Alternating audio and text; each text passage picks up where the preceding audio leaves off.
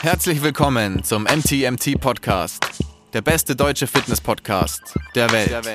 Hier sind eure Hosts Andreas Klingseisen und Christopher Herrmann. Was bringt dir dein 200 Kilo Deadlift oder dein Sixpack, wenn du dich nicht wie ein Mensch bewegen kannst und es dir am Ende vom Tag eigentlich scheiße geht? Wir geben bessere Antworten auf die Fragen der Fitnessbranche. Für was brauchst du 100 Zertifikate, wenn du keinen Zugang zu deinem Gegenüber findest? Du musst einfach ein Menschenmensch sein. Grundprinzipien sind Systemen einfach immer überlegen. Es geht um Prozessliebe und nicht um Ergebnisorientiertheit. Fitness und Gesundheit sind keine Endziele, sondern sich dauerhaft autoregulierende Prozesse. Wir haben zwar keine Ahnung davon, aber wir reden trotzdem drüber. Herzlich willkommen zum MTMT Podcast. Heute bin ich hier live mit dem Mann, dem Mythos, der Legende. Wo? Basti Schüssler. Schön, dass du da bist. Schön, dass ich hier sein kann. Gerade aufgefallen, dass es schon wieder relativ lang her ist, dass ich das letzte Mal hier saß. Ich freue mich. Deswegen wird es mal wieder Zeit. Und es wird heute Zeit für einen Biomechanik-Nerd-Talk. Ich glaube, der dritte Teil. Deswegen äh, sitzen wir hier. Für mich ist heute schon der zweite Podcast. Ihr habt die letzte Folge ja schon gehört, wo ich mit dem Andi über Lernen und Weiterbildung philosophiert habe. Heute wird es ein bisschen faktischer und vor allem biomechanisch. Geil, ich freue mich. Bevor wir, äh, bevor wir starten, vielleicht war der halbe Liter Kaffee doch ein bisschen zu viel. ich sollte ein bisschen langsamer reden. Bevor wir starten, Leute, ganz ruhig. Äh, Shoutout an Löwenanteil, unseren Sponsor. Mit dem Code MTMT10 kriegt ihr 10% auf alles. Ich würde da zuschlagen an eurer Stelle. Ähm, ihr supportet natürlich auch uns, wenn ihr über unseren Link bestellt. Logischerweise. Und ihr wollt uns ja supporten, oder? Ja. Weil in der Long Term supportet ihr dadurch auch wiederum euch, weil hoffentlich gibt es dann irgendwann den MTMT-Flavor von Löwenanteil, den ihr ja auch alle haben wollt. Von daher. Von daher fleißig bestellen. Okay, äh, Biomechanik Nerd Talk. Über was nerden wir denn heute so? Aus gegebenem Anlass. Oder eigentlich nicht aus gegebenem Anlass, sondern weil es immer wieder dauerhaft gegebener Anlass dauerhaft ist. gegebener Anlass ist. Ja, wir starten mal mit, äh, mit dem Thema Knievalgus und schauen, wo uns das so hinbringt. Und ich glaube, es wird uns überall hinbringen. Ja. Weil man daran immer viel festmachen kann. Genau, es ist ja auch repräsentativ für viele Dinge. Repräsentativ für ein mangelndes biomechanisches Verständnis und mangelndes realistisches Verständnis von menschlicher Bewegung und Ja. so. Davon ist das ein, ein Abbild. Und auch so, was wir im Training machen und was wir für Glaubenssätze im Krafttraining haben, versus wie es denn eigentlich funktioniert, wenn man den Bias Krafttraining vielleicht mal wegnimmt, was dann wiederum natürlich sehr, sehr viele Rückschlüsse auf die Art und Weise, wie man vielleicht Krafttraining besser machen könnte, einem erlaubt und so weiter. Ja, ich weiß gar nicht, wie wir anfangen sollen. Ähm, du hast dich doch die, die letzte Woche sehr viel darüber ärgern müssen in Diskussionen über den Valgus. Oder nicht über den Valgus, aber über ähm, Ja, das, das Innenrotation. Es war nicht direkt Valgus, stimmt, genau, fällt mir gerade auf, aber es ist. es hängt, unmittel, es hängt ultimativ zusammen. ja, Ähm, da ging es quasi um den Knees out, also schieb deine Genau. Knie raus, Q beim Squat. Und wir haben ein Instagram-Video gemacht und fangen wir halt irgendwie mal so an, vielleicht. Das bringt uns dann schon dahin. Ähm, wir haben ein Instagram-Video gemacht und ich habe gesagt, warum wir eben keine Fans von diesem Q sind. Schieb die Knie raus im Squat. Und ähm, das hat teilweise auf sehr viel Unverständnis getroffen. So, diese Aussage. ja. Ähm, ja, also vielleicht kann ich erkläre einfach mal, warum ich kein Fan von diesem von diesem Q bin, weil erstens mal ist die Frage, warum cute man überhaupt schiebt deine Knie raus im Squat. Das macht man, damit man eine gute Beinachse hält, in Anführungszeichen. Und Das, das, äh, also das ist der Hintergrund, weswegen der Q so inflationär verwendet wird. Das, so, es mag ja Situationen geben, wo man auch sagen kann, hey, schieb deine Knie raus. So, das ist uns durchaus bewusst. Aber der inflationäre Nutzen ich dieses benutze Qs, ihn übrigens, glaube ich, wirklich gar nicht Ich mehr, auch den nicht. Q. Ich Ich brauche, auch also ich nicht. brauche ihn nicht mehr.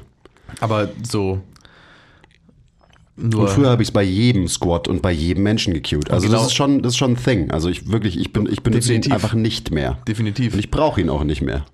Das ist so ein wichtiger Punkt. So, was, was macht man anders, dass man ihn nicht mehr braucht? Weil auch in Situationen, wo man denkt, den Q benutzen zu wollen, kann man dann nicht Dinge anders machen, um ihn dann gar nicht mehr zu brauchen. Aber da kommen wir jetzt da vielleicht noch drauf. Aber ähm, was ich, nur was ich sagen wollte, ist, ähm, weswegen wir so ein Problem haben, warum er so inflationär genutzt wurde, einfach so als ähm, One-Size-Fits-All-Q generell bei Squats. Ja. Okay, du darfst weiterreden.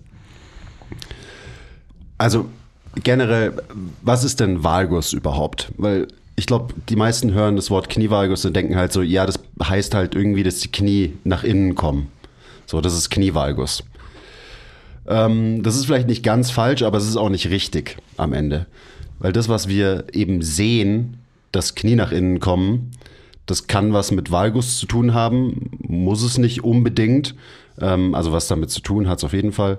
Ähm, aber eigentlich ist Knievalgus, also der echte, eine Rotation im Knie, beziehungsweise vielleicht auch eine Position im Knie. Und zwar bedeutet das, dass quasi deine Tibia, dein Unterschenkel, dein Schienbein nach außen rotiert und dein Femur nach innen rotiert. Und ähm, das ist zum Beispiel, das ist eine Position, in der existiere ich zum Beispiel. Das kann man bei mir relativ einfach auch sehen. So, mein Femur hat eher die Tendenz, dass er nach innen rotiert steht, einfach nur, wenn ich da stehe. Und meine Tibia hat die Tendenz, nach außen rotiert zu sein. Dementsprechend hat auch mein Fuß eine Tendenz, eher supiniert zu sein. Und das ist, das ist quasi Knievalgus. Aber wenn ich vor dir stehe und jemand schaut sich irgendwie mein Bein an, dann würde er wahrscheinlich nicht auf die Idee kommen, dass ich in Knievalgus existiere. Aber das, das ist so, wenn man die, die offizielle Definition ähm, von diesem Wort irgendwie versteht. Ähm, und das ist jetzt quasi eine Position. Und Nicht Knie nach innen, keine X-Beine, das ist alles nicht gleichzusetzen mit einem Knievalgus. Das ist ganz wichtig fürs Verständnis. Genau, weil eben mein Bein ist immer noch gerade. Ich habe keine X-Beine, ich habe keine O-Beine. Trotzdem existiert relativ gesehen eben diese Verdrehung, diese Rotation, dieser Twist in meinem Knie. Und das kann man statisch beobachten. Und das ist natürlich auch das, was man dynamisch sieht, halt oft. Eine Rotation im Knie. Und allein das ist schon wichtig, dass man versteht, dass das Knie ein Rotationsgelenk ist. So, es gibt in unserem Körper kein einziges Scharniergelenk. Und ähm, das Knie ist also für mich wirklich ein sehr, sehr abgefucktes Gelenk, um es zu verstehen. Das ist super, super kompliziert und super, super komplex. Und man könnte ja meinen, das Knie ist ja das einfachste Gelenk, weil das ist ja ein Scharniergelenk. Das bewegt sich halt wie ein Scharnier. Äh, nein, tut's nicht. Das Knie ist wie gesagt ein Rotationsgelenk und ich finde zum Beispiel ein Hüftgelenk ist für mich viel, viel einfacher zu verstehen und auch zu visualisieren als ein Knie. Weil ein Hüftgelenk ist einfach ein Kugelgelenk. Ist eine Kugel in der Gelenkpfanne. Die kann in alle Richtungen rotieren. Ähm, das Gelenk kann alle Sachen machen. Und das Knie ist, warte, ich habe ähm, ich habe so eine schöne Definition aus einem von dem, den Lehrbüchern, das ich gelesen habe. Nur um euch mal zu zeigen, wie fucking kompliziert und komplex das Kniegelenk ist. Ähm, ist auf Englisch. The vertical axis running through the medial femoral condyle forces the medial side of the knee joint to behave as a ball and socket joint, in Anführungszeichen. Das heißt, die eine Hälfte vom Kniegelenk, die mediale Hälfte, verhält sich quasi wie ein Kugelgelenk. Okay, cool.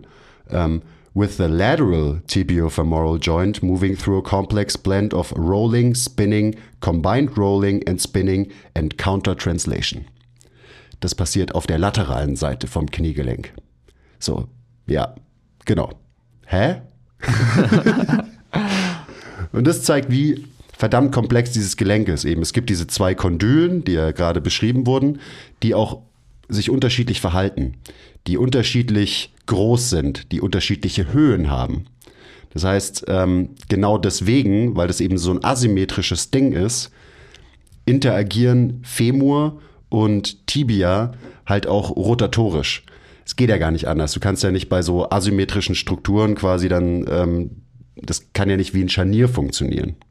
Sondern eben die eine Seite rollt irgendwie weiter als die andere Seite und so. Also guckt euch da auch einfach mal ähm, Googelt einfach mal das Kniegelenk und schaut euch die Strukturen an. Weil es ist natürlich so, ähm, Function follows Form in dem Fall, dass die Art und Weise, wie sich dieses Gelenk bewegt, natürlich unmittelbar gekoppelt ist an den Aufbau, die Architektur von diesem Gelenk. Und ähm, alleine, dass quasi die eine Seite weiter sliden kann als die andere Seite vom Knie, bedingt dann halt, dass Femur und Tibia immer relativ zueinander rotieren. Und das passiert auch, wenn man es von außen nicht sieht. Das ist ja auch so das Wichtige. Wir sehen von außen immer sehr, sehr wenig, viel weniger als wir denken, so als Coaches, wenn Menschen sich bewegen. Weil eben auch eine gerade Beinachse, also eine Kniebeuge, die, die Beinachse bleibt immer straight. Diese Bewegung, also Flexion, Beugung vom Knie und Streckung vom Knie, beinhaltet immer sehr, sehr komplexe rotatorische Bewegungen. Auch wenn du es von außen gar nicht wahrnimmst. Weil Valgus muss passieren, damit unser Knie sich bewegen kann. Ist ja auch irgendwie so logisch, wenn man sich das bei einer Kniebeuge vorstellt und nicht perfekt mit beiden Beinen in einer Linie steht. Wie soll es denn anders sein, als dass irgendwo und dementsprechend dann im Knie eine Rotation stattfindet, um eine Kniebeuge zu machen, weil sonst würde das ja bedeuten, dass man nur eine Kniebeuge machen kann, wenn das Knie nur ein Scharnier wäre, wenn man wirklich perfekt mit jedem Bein in einer Linie steht und Oberschenkel und Unterschenkel wie ein Scharnier abwinken können oder wenn man so steht, dass ähm, Knie, Fuß nach außen rotiert sind, wenn man so will und da dann eine gewisse super gerade Achse gehalten wird in beide Richtungen. Aber wenn beide Füße nach vorne zeigen und man so leicht breiter als hüftbreit steht, nur als Beispiel, dann kann es ja gar nicht anders sein, ähm, weil die Oberschenkel dann ja, wenn man jetzt von vorne auf den Kniebeuge schaut, immer so ein bisschen in die Mitte gehen und es muss halt einfach passieren, wenn die Füße nach vorne zeigen, dass irgendwo eine Rotation ist. Das ist hoffentlich logisch vom Verständnis. Ich glaube, ebenso Verständnis und auch Visualisierung von Bewegung, weil man, man hat ja irgendwie so sein inneres Bild von, wie sich unser Körper bewegt und so als Coach. Mm, Problem ist da, wenn man so dieses mechanistische Modell hat und eben denkt, dass wir eine Ansammlung an Hebeln, Scharnieren und Flaschenzügen sind und so weiter.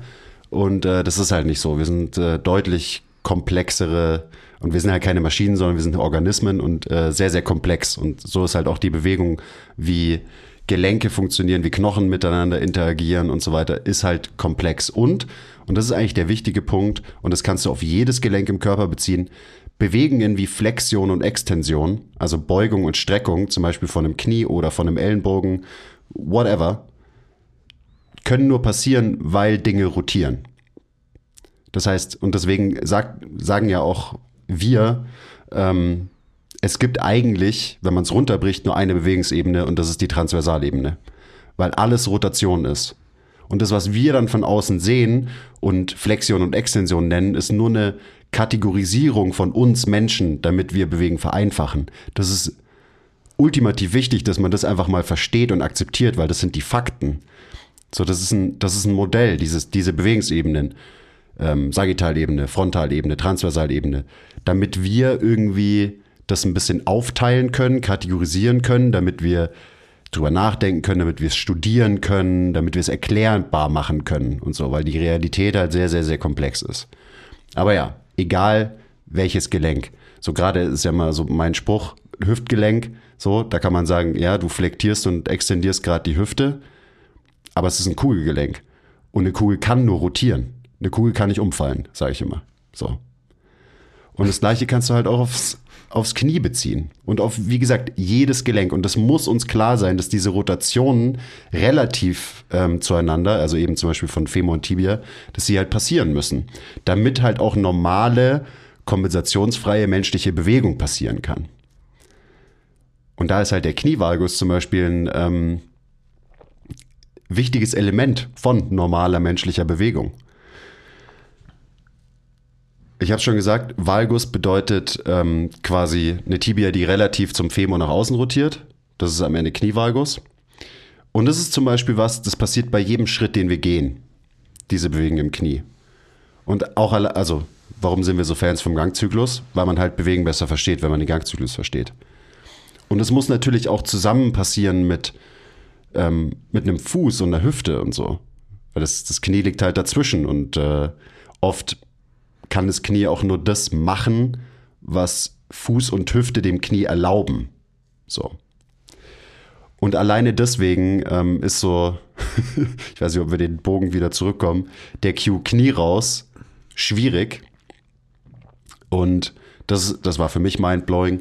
Also es, äh, ihr merkt schon, es ist wieder extrem ungeordneter Biomechanik-Talk. Übrigens, wenn ich zu wirr werde, dann kann, kannst du ja vielleicht Timeout callen zwischendrin.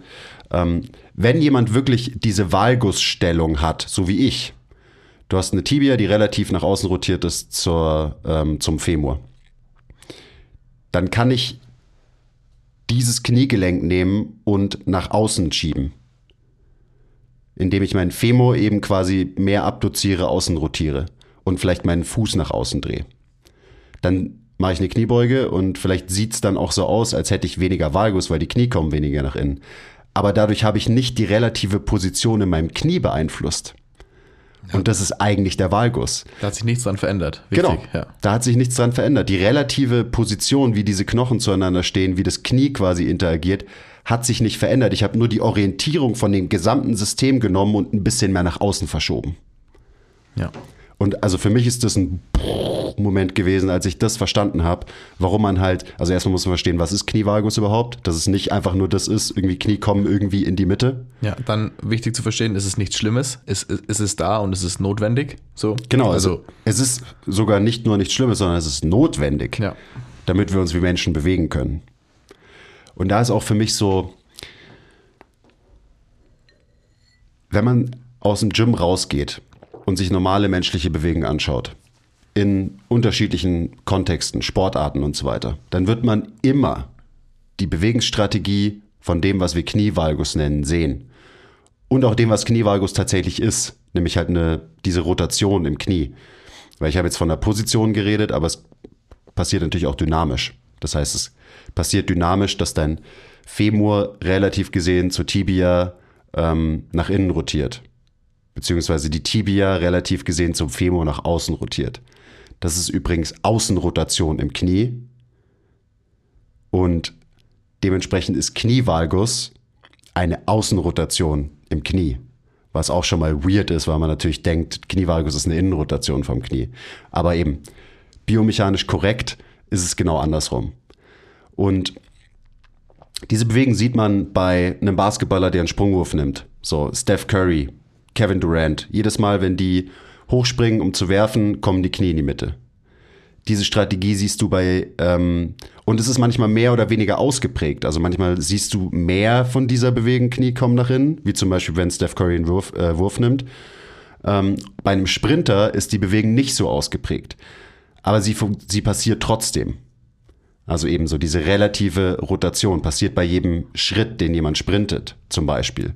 Es sind auch ähm, Mechanismen einfach, die wir brauchen, um Kraft zu generieren. So darüber haben wir auch noch gar nicht geredet. Das halt so der, ähm, weil ein Knie, das nach außen rotiert, ist ein Teil von einer gesamten ähm, Kette, die nach innen rotiert. Wenn mein Bein quasi nach innen rotiert, global gesehen, Hüfte, Knie, Unterschenkel, Fuß, dann beinhaltet es oft diese Außenrotation im Knie. Auch Okay. es ist super schwierig zu verstehen. Ja. Ich weiß, aber weil, es ist so. Weil es ist ja schon auch so, dass wenn, also wenn man jetzt so einen Valgus oder wo Leute sagen, okay, das ist eine ziemlich extreme Knie nach innen Bewegung, wie zum Beispiel bei einem KD oder bei einem ähm, Steph Curry, wenn die ihre Sprungwürfe machen, die stehen ja bilateral und ähm, die Knie kommen weit nach innen. Das ist ja genau das, wo Leute dann sagen, wenn man sowas im Gym sieht, das ist irgendwie, oh, das ist gefährlich oder das ist ähm, zu Genau, im extrem. Gym ist es auf einmal gefährlich. Ähm, das ist ja, also es ist eine relative Außenrotation im Knie, wie du es gerade beschrieben hast, wichtig, aber dennoch rotiert natürlich der Femur nach innen, erstens. Und die Tibia ja auch. Ja. Also das ist schon, das ist schon auch wichtig, ähm, das zu Ja, verstehen. aber stimmt. das, weil, äh, ähm, das war mir jetzt gerade nicht ganz klar. Aber es rotiert ja beides nach innen. So. Genau. Auch wenn verhältnismäßig die Tibia wahrscheinlich außen rotiert hat, zum Femur bleibt, als jetzt der Femur. So. yes. Aber es ist nichts Schlimmes und es muss auch, um die, damit die Knie nach innen kommen können, was ja wiederum eine wichtige Strategie ist, um Kraft in den Boden zu entwickeln, beim Springen zum Beispiel oder bei einem Sprungwurf, weil man ja auch keine Ahnung, weiß nicht, spielt kein Basketball, aber die Kraft aus dem Boden in den Sprungwurf setzt und dann irgendwie halt, man springt ja auch oft ab. So, wenn man, wenn die Knie so weit nach innen kommen, sind es ja meistens irgendwelche Sprungwürfe oder zumindest irgendwie so eine leichte Kniebeuge oder so ein Hops quasi. Ähm, Genau, also Das es, ist eine Innenrotationsstrategie. dass du, ne, dass du halt weg vom Boden willst. Genau. Du, und dafür musst du eine Kraft in den Boden produzieren. Genau, und das hatten wir, glaube ich, in der letzten Biomechanik Nerd Talk Folge, oder? In Rotation, also Downforce und so. Ich glaube, Weiß Ähm, das heißt, da brauchen wir jetzt nicht mehr drauf eingehen, aber das muss passieren. Und dementsprechend muss Femur und Tibia nach innen rotieren, aber diese verhältnismäßige Außenrotation im Knie, weil die, die, die Tibia, also der Unterschenkel langsamer rotiert als der Femur, bleibt trotzdem erhalten. So. Genau. Und bei Beide Knochen rotieren gemeinsam, also so sollte es passieren, gemeinsam nach innen, aber genau wie es der Basti gesagt hat, der Femur rotiert ein bisschen schneller nach innen und dementsprechend ist relativ gesehen, wenn man nur reinzoomt und sich das Verhältnis von Femur zu Tibia anschaut, das aufs Kniegelenk bezogen eine Außenrotation. Obwohl beide Strukturen nach innen rotieren. Ja. Und eben, das ist verwirrend, ich weiß. Und- aber so, so ist es halt definiert in der Literatur. So, Ja. ja. Und ich glaube, es kann schon auch sein, dass, also wie du gerade das andere Beispiel mit Knie nach außen ähm, beschrieben hast, dass wenn, dass wenn die Knie nach innen kommen, es nicht unbedingt ein Valgus sein muss. Weil es Ja. kann ja schon auch sein, dass beide gleich schnell nach innen rotieren. Und dann hat man nicht mehr diese relative ähm, ähm, Außenrotation. Rotation, Außenrotation im Knie. Aber man hat Knie nach innen. Aber es ist überhaupt kein Valgus. ja, So komplex ist es. Genau. Okay, jetzt. Weil wenn so die Dinger eben gemeinsam ähm, rotieren und da kommt ja dann eben zum Beispiel auch ein Fuß dazu, der proniert, weil dein, dein gesamtes Bein quasi, deine ganze untere Extremität kann nur nach innen rotieren, wenn alles zusammen funktioniert und dazu gehört halt Pronation.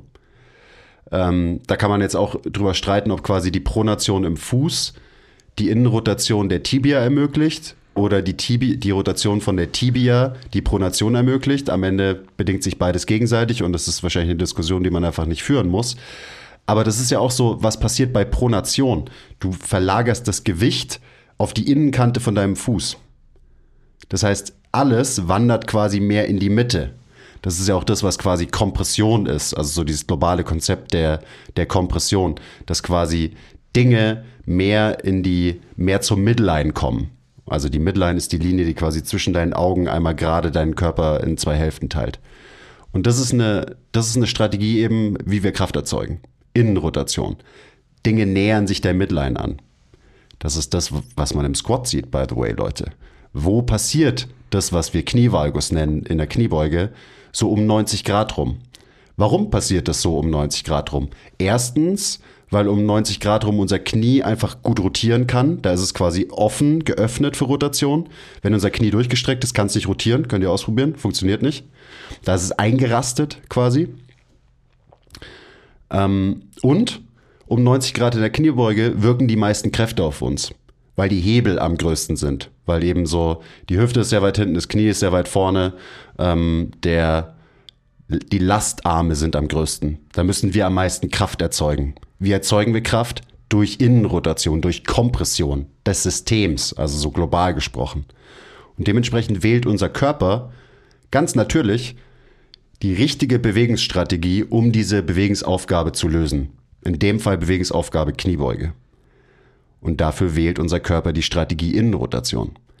Und eben, das kann dann sein, ähm, dass nur das gesamte, also so passiert es hoffentlich, dass das gesamte System nach innen rotiert. Und alles, was dazugehört, dass der Fuß proniert, dass der Unterschenkel innen rotiert, der Femur innen rotiert, auch die Hüfte innen rotiert dann dementsprechend, ähm, einfach damit wir Kraft erzeugen. Und wenn wir über, durch diesen Sticking Point im Squat durch sind, rotieren wir auch wieder nach außen. Das ist ja immer nur dieser kleine Wackler nach innen, den man sieht.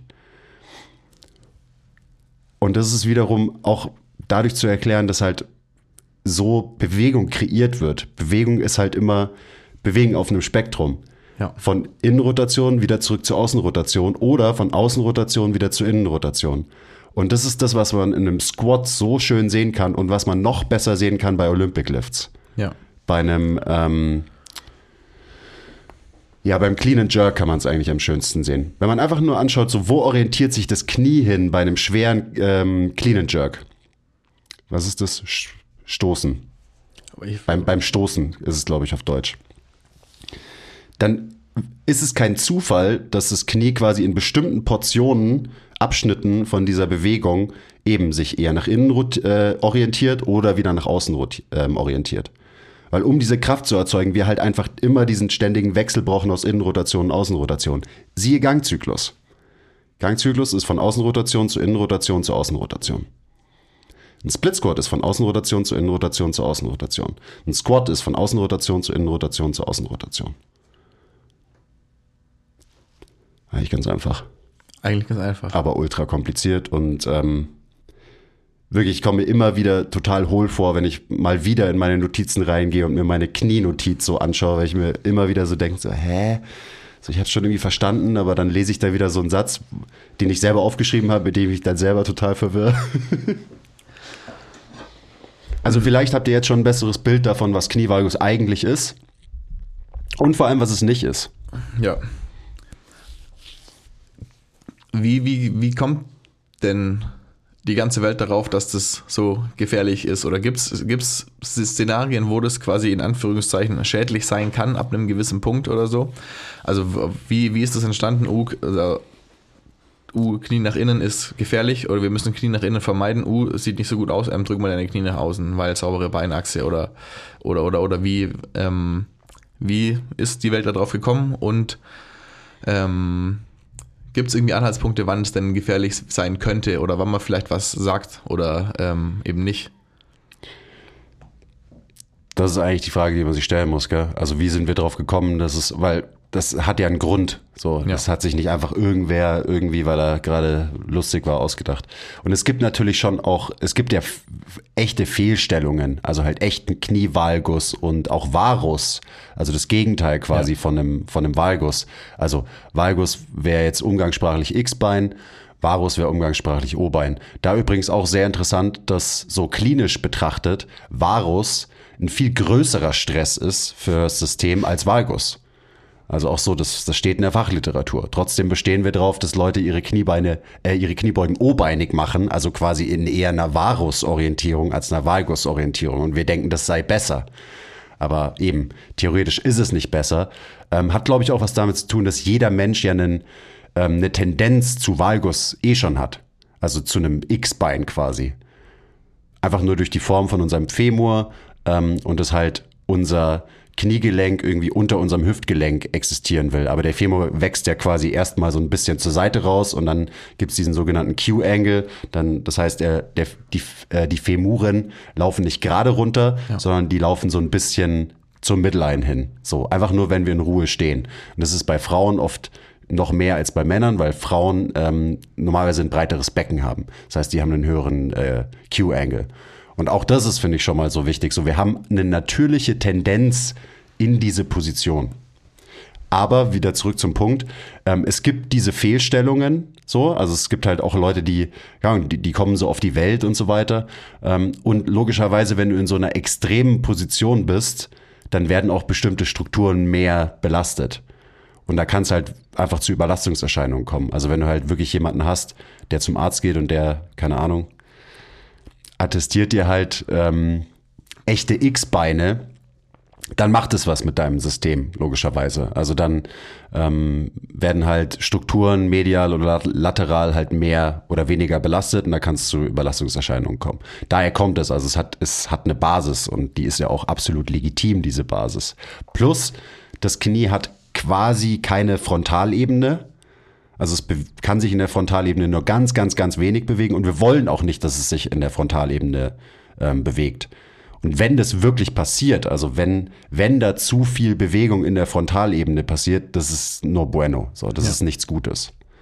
Und das sind, glaube ich, dann auch so diese, diese Härtefälle, sage ich mal. Also so, wo es halt wirklich einfach zu Problemen kommt, weil das Knie ähm, in einer Ebene positioniert ist oder sich bewegt, für die es eigentlich nicht gemacht Ja, was ist. dann ja auch überhaupt kein Valgus mehr ist. So, äh, genau, also du je meinst nachdem, es so wie, ein, wie quasi man so ein definiert. Abknicken. Ja, ja, genau. Genau. Ja. Aber, es so wäre ein Abknicken in der Frontalebene. Ja. Und ich glaube auch, dass, ähm, also auch wenn man jetzt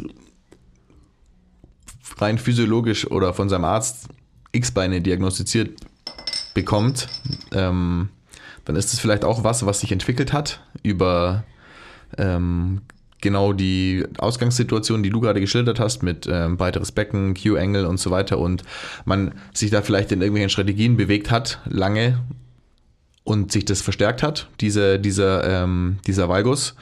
Und ob das dann wiederum schlimm ist, ist wieder ein anderes Thema. Also da wollte ich gar nicht drauf eingehen.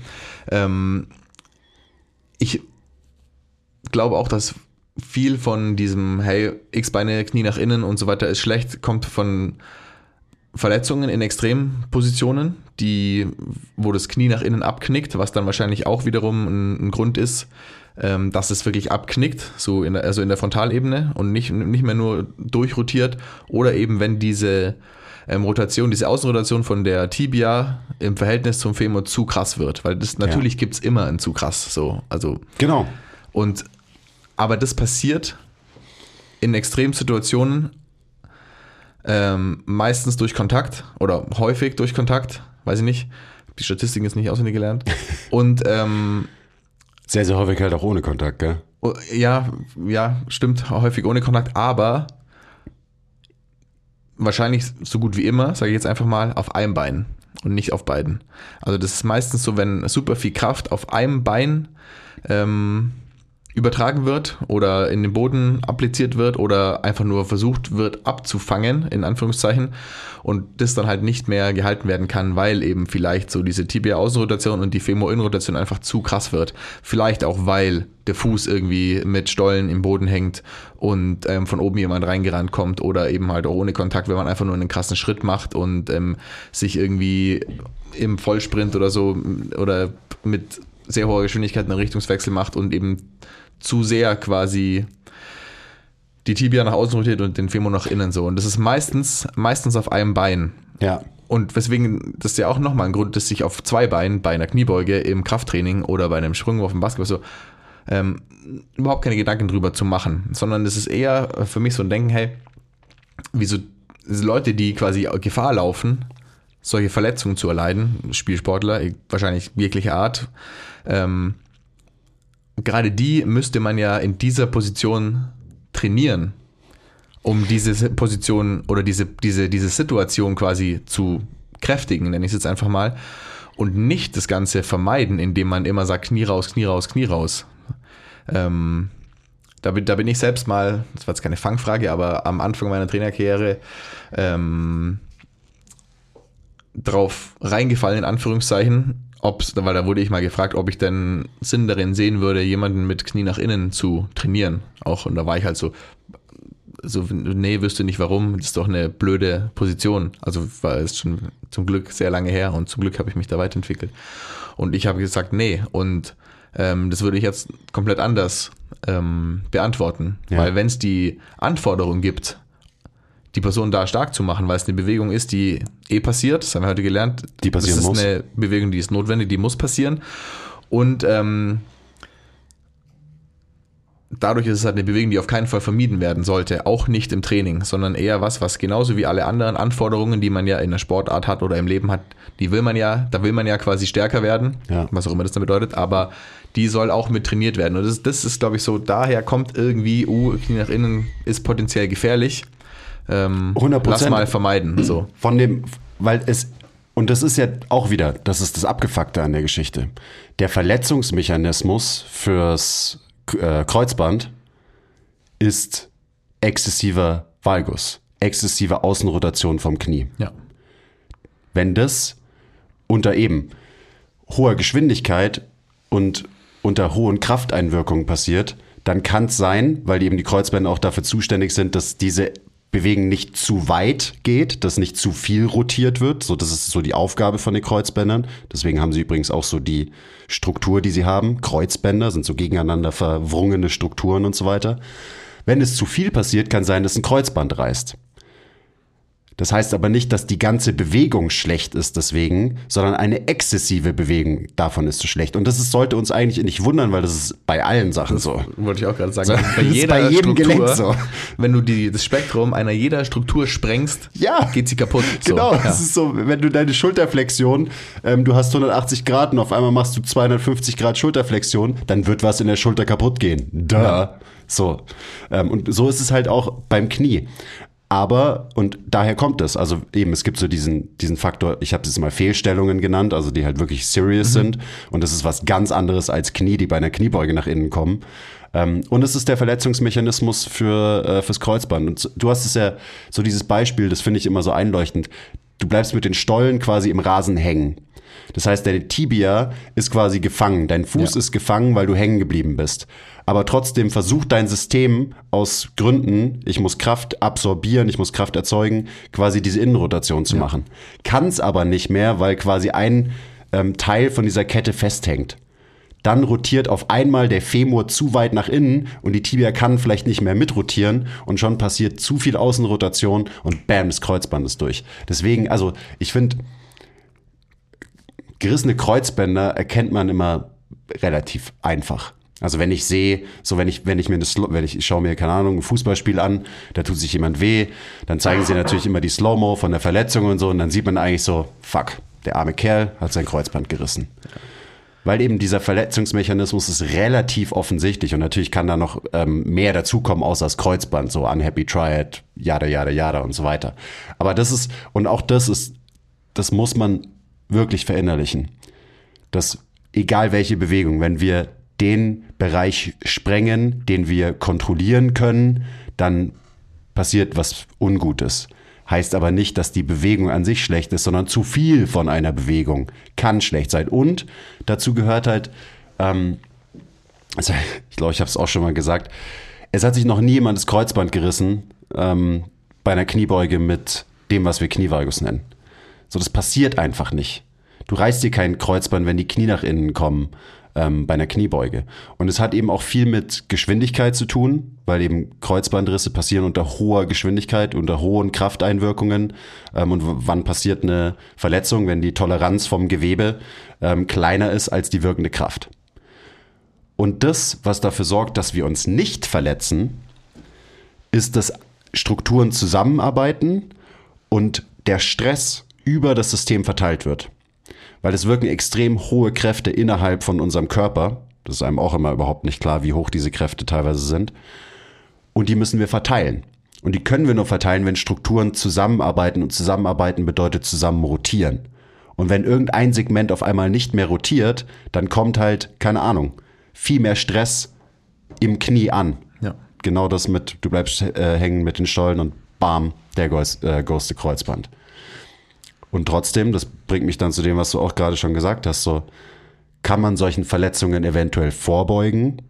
Man kann Verletzungen nicht verhindern, aber man kann Verletzungen vorbeugen. Und ein einfach nur logischer, sinnvoller Weg ist halt, dass du in Positionen, die du einnehmen wirst, unweigerlich auf dem Spielfeld, stärker wirst. Ja. Und klar, gegen so ein Beispiel wie Stollen hängen am Boden fest, ähm, Fuß ist fixiert, irgendwie rennt der oben rein und dein Oberschenkel rotiert viel, viel schneller nach innen, als deine Tibia potenziell hinterherkommen könnte. Erstmal Geschwindigkeit oder vielleicht Da kannst du, auch, also wenn dir ein kannst du dann einfach nichts 150 machen. Kilo So, Lineman ja. auf deinen ähm, Oberschenkel fällt, während dein Fuß irgendwo festhängt, dann kannst du natürlich absolut Ja. gar nichts machen, logischerweise. Aber Non-Contact ähm, Ja. Verletzungen, die kannst du eben, die kannst du auch nicht verhindern, aber niemand kann mir, kann mir erzählen, dass du nicht das Risiko senken kannst durch gutes Training. ja.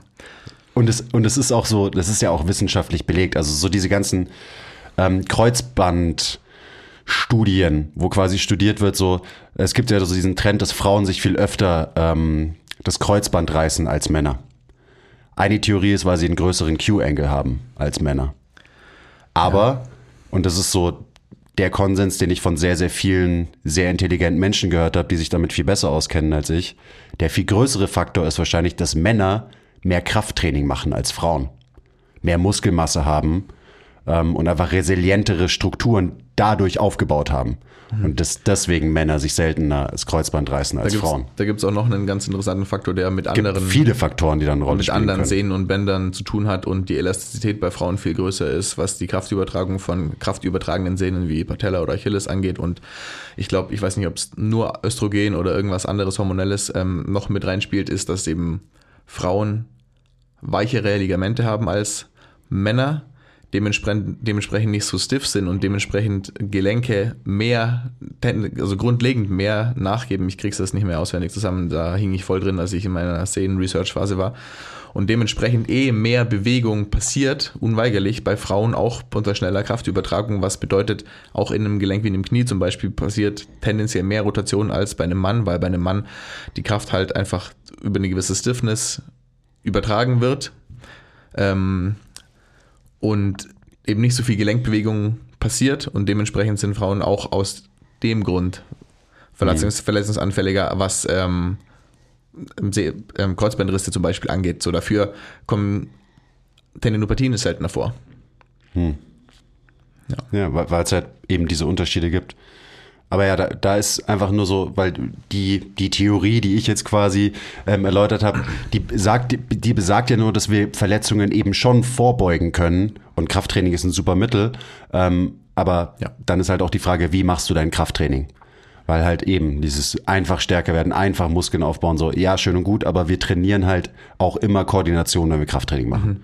Krafttraining ist Koordinationstraining gegen Widerstand. Das ist Krafttraining am Ende ja. des Tages. Und wir können dafür sorgen, dass wir spezifischere Gelenkswinkel, Positionen und Bewegungen unter Last machen und unser System dementsprechend auch koordinativ quasi einen Stimulus bekommt. Ja. So, das, das ist so. Und das ist ähm, eben, das ist einfach, das macht auch keinen Sinn. Es macht keinen Sinn, Positionen im Krafttraining nicht nur zu vermeiden, sondern als schlecht abzustempeln, die wir brauchen, die wir unbedingt brauchen, die jeder Top-Athlet benutzt jedes Mal, weil er auf dem Spielfeld steht. Schaut euch mal einen Running Back an. Ich bin ja so, also ihr habt die letzte Folge gehört, ich, ich schaue mir sehr gerne Sportarten an und schaue, wie sich Menschen bewegen außerhalb vom Gym.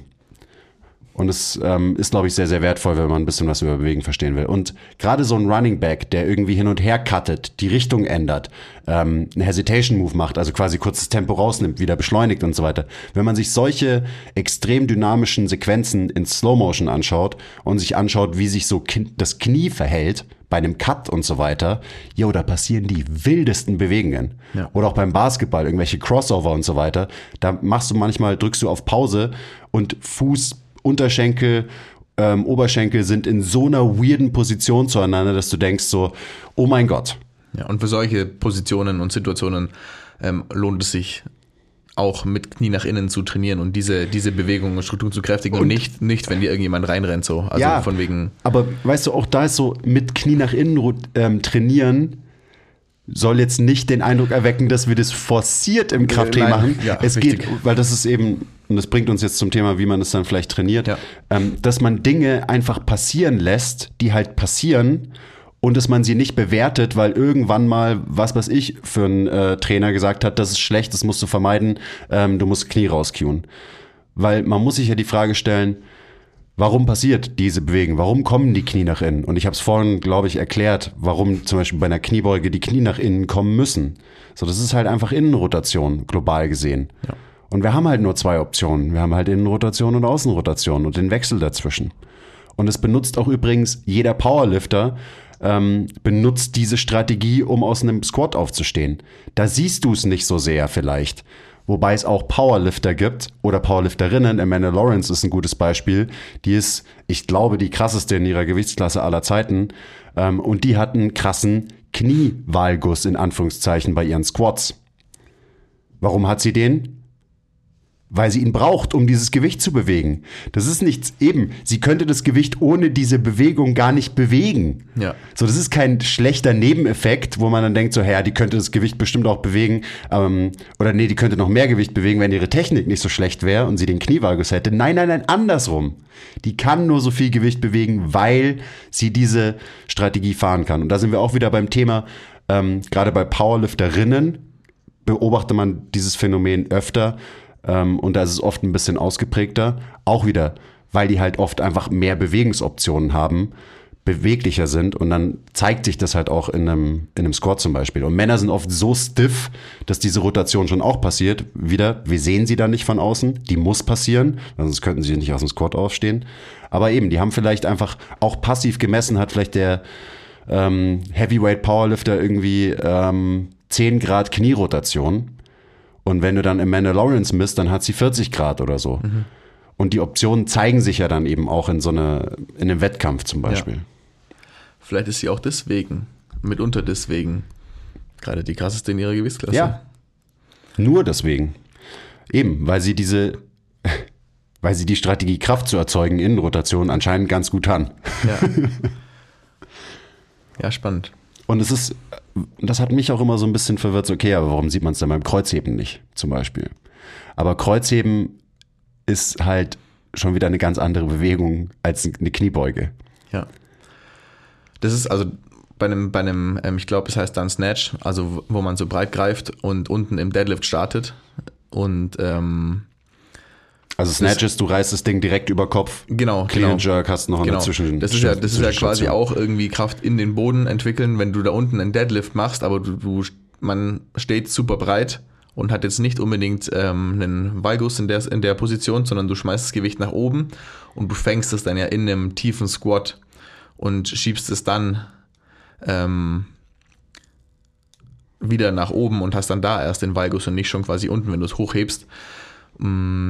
So genau habe ich da jetzt auch noch keine Erklärung parat, aber es ist so, weil wenn du das Gewicht nach oben schmeißt, dann du entwickelst dann ja eigentlich, also so habe ich es mir jetzt irgendwie erklärt, eine Gewicht, äh, eine, eine Kraft nach oben. Du willst ja das Gewicht nach oben ziehen. Klar musst du mit deinen Füßen da auch irgendwie Kraft in den Boden ähm, entwickeln und so, aber du bringst das Gewicht ja eigentlich nach oben, schmeißt es nach oben und dann kommt die Gewichtskraft und wirkt wieder nach unten und dann musst du erst so richtig krank viel Kraft dem entgegensetzen und Ja. da kommt dann wieder deine ähm, Innenrotation als Kraft in den Boden gegen das krasse Gewicht, das du gerade nach oben geschmissen hast und da hast du dann den Valgus. Aber deswegen Und danach beim kommen die Knie wieder nach außen. Also du hast es gerade genau, erklärt. Ja, genau. Kleiner Break. Wenn euch gefällt, was wir machen und ihr uns unterstützen wollt, zeigt uns ein bisschen Liebe, gebt uns Feedback, teilt die Folge, supportet uns auf Patreon. Den Link findet ihr in der Beschreibung. Und jetzt geht's weiter mit der Folge. Und es gibt, es gibt ja noch so viele, weil wir haben jetzt ganz viel über halt die Bewegung von Gelenken geredet und das ist auch erstmal das Wichtigste. Und dann kann man natürlich auch über Muskeln reden. Und das ist ja das, worüber immer, also das, das ist auch wirklich, das ist ein Gamechanger. Wenn du dein, wenn dein eigenes Modell ein ähm, gelenks- und skelettorientiertes Modell ist, dann wirst du Bewegung besser verstehen als der Mensch, dessen Modell immer noch extrem muskulär getrieben ist. Das ist ähm, so, ich habe es erfahren. So, Facts. Ist so. Aber lass uns trotzdem mal ein bisschen über Muskeln reden, zum Beispiel.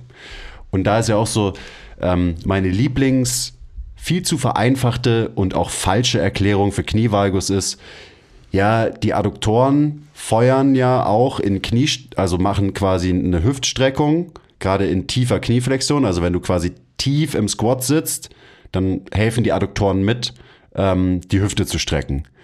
Und weil die Adduktoren dann halt sich anspannen, ziehen die halt die Knie nach innen. Meiner Meinung nach, also wie gesagt, das ist auch, am Ende ist es nur meine Meinung und mein aktuelles Verständnis zu dem Thema, ist es eine komplett falsche, ähm, falsche Erklärung. Weil das wieder so, das ist so eine mechanistische Erklärung. Das ist der Körper als Maschine. So, ah ja, der Muskel spannt sich an und in der funktionellen Anatomie steht, dass die Adduktoren, da bin ich auch immer so, welche, von welchen Adduktoren reden wir eigentlich genau? Weil es gibt ganz schön viele und Adduktoren ähm, können so ziemlich alles machen um die Hüfte rum, was man machen kann, egal. Ähm, und irgendwie, ja, wenn dann der Muskel oder die Muskelgruppe seiner hüftstreckenden Tätigkeit nachgeht, dann geht's ja gar nicht anders, dann muss der ja die Knie in die Mitte ziehen. So, das ist, finde ich, ein, also es ist ein, eine logische Erklärung, aber für mich ist es eine falsche Erklärung. Und für mich macht es viel mehr Sinn, ähm, so dieses aus der anderen Richtung zu kommen und sich Boah, zu ich- sagen, so Gelenke agieren und Muskeln reagieren. Ich wollte gerade sagen, wieso- weil Und nicht keine. Ahnung, ob das dann eine Henne-Ei-Diskussion wird, aber Es ist eine Ähm, krasse Henne-Ei-Diskussion. so, man muss sich halt auch fragen, wieso machen die Adduktoren denn das? So, schon immer und bei jedem, also klar, Evolution, das hat wenn sich alles wenn so ist, by the way. und Wie so gesagt, ich, ich halte es ich halt's für Ja. eine falsche Erklärung. Ja, genau, aber ich meine, so eine gewisse Aktivität der Adduktoren ähm, in der in, um die 90 Grad beim Knie, die gibt's ja unweigerlich. Ja. Aber halt ist es so, wie du gerade gesagt hast, so ziehen die die Knie nach innen oder arbeiten die da halt einfach, weil die Knie da innen sind. Ganz genau. Oder halt sein müssen. Oder ja. Und da ist ja auch was dran an dieser, aber das ist nicht die, das kann nicht die einzige Erklärung für das, Phänomen Nee, null. Knievalgus sein. Oder Das kann allem, nicht sein. Was, soll denn, was soll denn der Rückschluss sein? So soll der Rückschluss sein, so, hey, ähm, nee, nee, nee, pass auf, deine Adduktoren, die sollen da eigentlich nicht mitarbeiten. So, Nein, nein, der Rückschluss ja auch- ist, dass eine muskuläre Dysbalance besteht zwischen den Abduktoren und den Adduktoren und du einfach nur deine Abduktoren auftrainieren musst, weil die Ah. ist Adduktoren anscheinend zu tight, zu dominant sind und zu sehr die Knie nach innen ziehen. Und das ist, ähm, boah, da könnten wir jetzt einen eigenen Podcast da drüber wären wir dann machen. wieder bei diesem Knie-Raus-Thema und ob dann die Abduktoren Ganz mehr genau. arbeiten, wenn man die Knie rausstreckt, was sie ja auch wiederum nicht tun. Und dann ist so, hey, die Abduktoren sollen froh sein, wenn die Adduktoren mithelfen und die Adduktoren sollen froh sein, wenn die Abduktoren mithelfen und nicht alles ist immer gleich eine Disbalance, nur weil das Knie ein bisschen nach innen kommt. So. Ja. ja. Aber das ist halt so, das ist das allgemeine Verständnis der Branche. Das ist halt so, zum verstehe. Beispiel, hey, Aber- die, die Muskeln innen sind zu tight, die ziehen dein Knie dahin, also muss ich die Muskeln außen tighter machen, damit sie dein Knie wieder nach außen ziehen. Und das macht ja alleine schon jetzt keinen Sinn auf der Grundlage, wenn man versteht, was Knievalgus eigentlich ist, dass es halt eine Rotation zwischen Femur und Tibia ist. So. Alleine, Ja. wenn das klar ist, dann ist auch klar, dass dieser Erklärungsansatz sehr, sehr lückenhaft ist. Also Ja, so voll. von eben muskuläre Verhältnisse und so weiter. wenn man sich so extreme Athleten anschaut, ähm, einfach nur, wenn man das rein oberflächlich von deren muskulärer Form betrachtet, zum Beispiel hier deine NFL Running Backs und so weiter, die sehen für mich nicht danach aus, als ob sie schwache Abduktoren hätten, ähm, aka schwache Glutes und so weiter. Ja, so. true. Ähm, ja. Ja, ja, hey, Christian McCaffrey, der Typ muss endlich mal seine Abduktoren auftrainieren, weil jedes Mal, wenn der einen Cutback macht, irgendwie bei einem Run, dann kommt sein Knie nach innen. Ja. Also eben, das ist einfach, Also gibst du ihm am besten ein Miniband als Widerstand. ja, Ja, okay. genau. Gibst dir ein Tool, was absolut keinen Trainingsreiz Ich hoffe, bietet. ihr habt alle die gleiche, das gleiche ironische Verständnis für die Situation gerade gehabt wie wir beide. Das hoffe ich auch. Und nochmal, Und auch da wieder, nur um das nochmal kurz zusammenzufassen, muskelorientiertes Verständnis oder ein rein muskelorientiertes Verständnis ist 2010. Ja, und halt einfach sehr lückenhaft, weil eben, wenn du rein nur immer auf die Aktion von Muskeln guckst, dann vergisst du halt einfach die Strukturen, die sich eigentlich bewegen, Ja. die Knochen und Gelenke und so weiter. Man muss halt beides beobachten. Und für uns macht es einfach deutlich mehr Sinn, dass man sich erstmal die knöchernen Strukturen anschaut und sich dann die Muskulatur anschaut. Und eben, weil sonst kommen so diese viel zu vereinfachten Modelle dabei raus und dann ist immer so, alles ist eine Disbalance und du musst nur diesen Muskel kräftigen und dann wird wieder alles gut und so weiter. Und dann ist eben so, ja klar kannst du einfach, du kannst deinen Femur nehmen und die nach außen rotieren und abduzieren, so den ganzen Tag.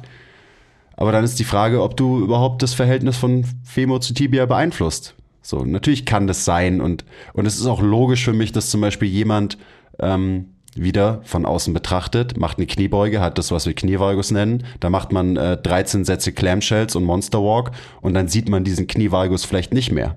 Klar, weil das System sich natürlich diese Position merkt und dann ähm, den Femur halt eher nach außen biased, also in Außenrotation und Abduktion. Und dann stehen wir als Coach daneben und sagen, haha, ich habe deinen Knievalgus gefixt. Und so. Und ich bin immer so, einen Scheiß hast du. Höchstwahrscheinlich. Du hast alles schlimmer gemacht. Höchstwa höchstwahrscheinlich hast du halt einfach nur, weiß ich nicht, irgendeine, irgendwas gemacht und irgendwie dieses Bewegungsmuster verändert. Ja.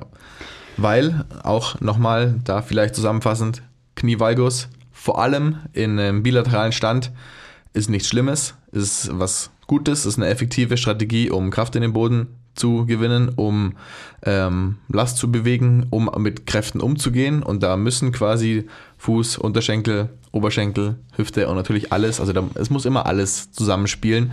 Und da ist eben dieses Zusammenspiel wichtig und dieses Zusammenspiel auch zuzulassen, also in Rotation Femur, in Rotation Tibia bis zu einem gewissen Grad, aber im Verhältnis kann auch die Tibia ähm, außen rotiert bleiben. Es darf nur nicht zu viel passieren. Und wenn man eben die Knie nach außen schiebt, dann biased man eigentlich, also bis zu einem gewissen Punkt, je nachdem wie die Füße stehen, diese Außenrotation im Knie und erhöht sogar den, den, den Valgus, der dann in Richtung dieses pathologischen Valgus geht. Also, ähm, long story short, Ja, also.